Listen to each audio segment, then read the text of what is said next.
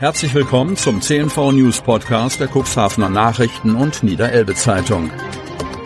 In einer täglichen Zusammenfassung erhalten Sie von Montag bis Samstag die wichtigsten Nachrichten in einem kompakten Format von sechs bis acht Minuten Länge. Am Mikrofon Dieter Büge. Sonnabend, 21. Oktober 2023. Mutmaßlicher Wolfsriss.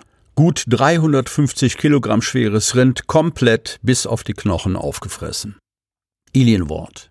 Im Westerende von Ilienwort hat vermutlich ein Wolf oder haben mehrere Wölfe ein Rind gerissen. Dabei sind die Wölfe vermutlich auf zwei aufeinanderfolgende Nächte auf der Weide gewesen. Der Landwirt Uwe Schriefer hat am Donnerstagnachmittag einen Kontrollgang unternommen, als er entdeckte, dass ein Rind seiner Herde tot auf der Weide lag. Der Unterbauch war aufgerissen, die Gedärme hingen raus. Da es schon schummrig wurde und der Landwirt niemanden mehr bei der Landwirtschaftskammer erreichen konnte, um den mutmaßlichen Wolfsriss zu melden, ließ er das tote Rind über Nacht auf der Weide liegen. So sollten auch keine Spuren zerstört werden, wie Antje Schriefer, die Frau von Uwe Schriefer, auf Nachfrage unseres Medienhauses erklärte. Am Freitagmorgen, als das Ehepaar wieder auf die Weide ging, gab es erneut ein Bild des Schreckens, wie Antje Schriefer den Anblick des Rindes beschrieb. Das fast einjährige Tier, das immerhin gut 350 Kilogramm auf die Waage gebracht hatte, ist komplett bis auf die Knochen aufgefressen worden. Antje Schriefer, demnach müssen mehrere Wölfe beteiligt gewesen sein. Dies sei auch die Einschätzung des Beraters der Landwirtschaftskammer gewesen. Wir werden nun schnellstmöglich die restlichen 20 Rinder von der Weide in den Stall holen, sowie unseren kompletten restlichen Viehbestand, so die Schriefers. Eine wolfsichere Einzäunung existierte auf dem Betrieb nicht, da es den Landwirten nicht möglich sei, diese über das ganze Jahr zu pflegen und in Ordnung zu halten.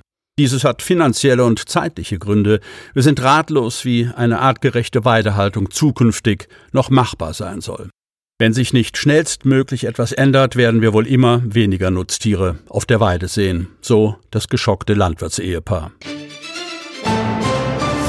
Schockanrufe im Raum Cuxhaven und Hermoor. Opfer verliert 100.000 Euro. Kreis Cuxhaven. Zu sogenannten Schockanrufen, wie schon mehrfach berichtet über unsere Zeitungen und diesen Podcast, kam es am Donnerstag im Bereich Cuxhaven und Hermoor. Besonders schwerwiegend war der Fall eines 67-jährigen Cuxhaveners, der einem Enkeltrick zum Opfer fiel.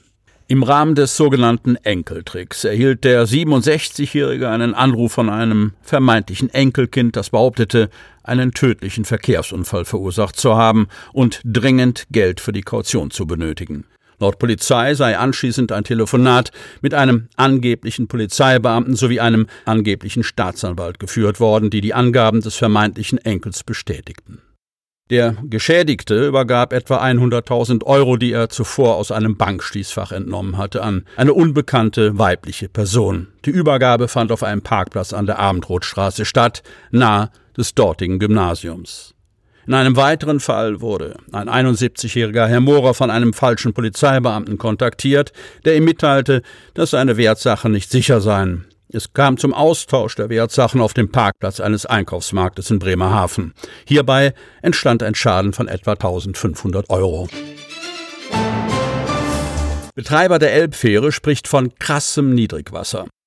Kreis Cuxhaven. Während Bewohner an der Ostseeküste mit Sturmflut zu kämpfen haben, sorgt die steife Ostwindlage an Elbe und Nordsee für extrem niedrige Wasserstände. Und die haben Auswirkungen auf die Elbfähre als einzige Elbquerung zwischen Cuxhaven und Hamburg.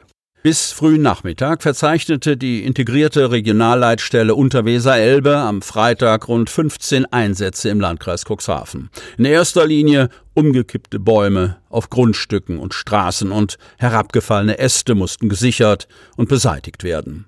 Bis frühen Nachmittag verzeichnete die integrierte Regionalleitstelle Unterweser-Elbe am Freitag rund 15 Einsätze im Landkreis Cuxhaven.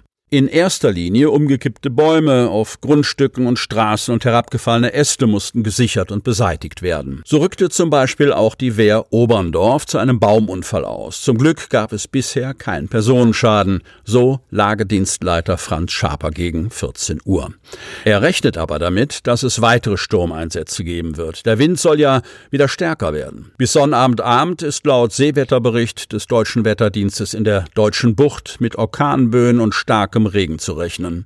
Windstärken 8 bis 9 aus Ost abnehmend und süddrehend sind angekündigt, sowie Wellen bis 7 Meter für den Nordwestteil der deutschen Bucht. Mit extrem niedrigen Wasserständen kämpfen die Fährschiffe.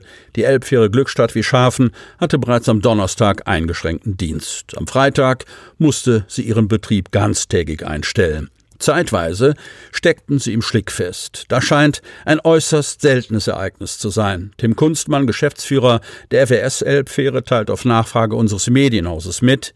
Selbst unser nautischer Leiter, der seit 1989 im Unternehmen ist, kann sich an ein solch krasses Niedrigwasser nicht erinnern.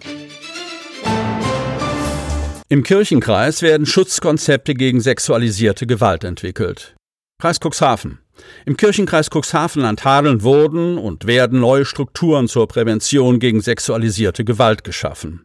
Wir wollen eine sichere Kirche sein, sagt Superintendentin Kerstin Thiemann. Wir wollen das Vertrauen stärken und haben dafür Maßnahmen ergriffen, damit die Menschen sicher in unseren Einrichtungen sein können.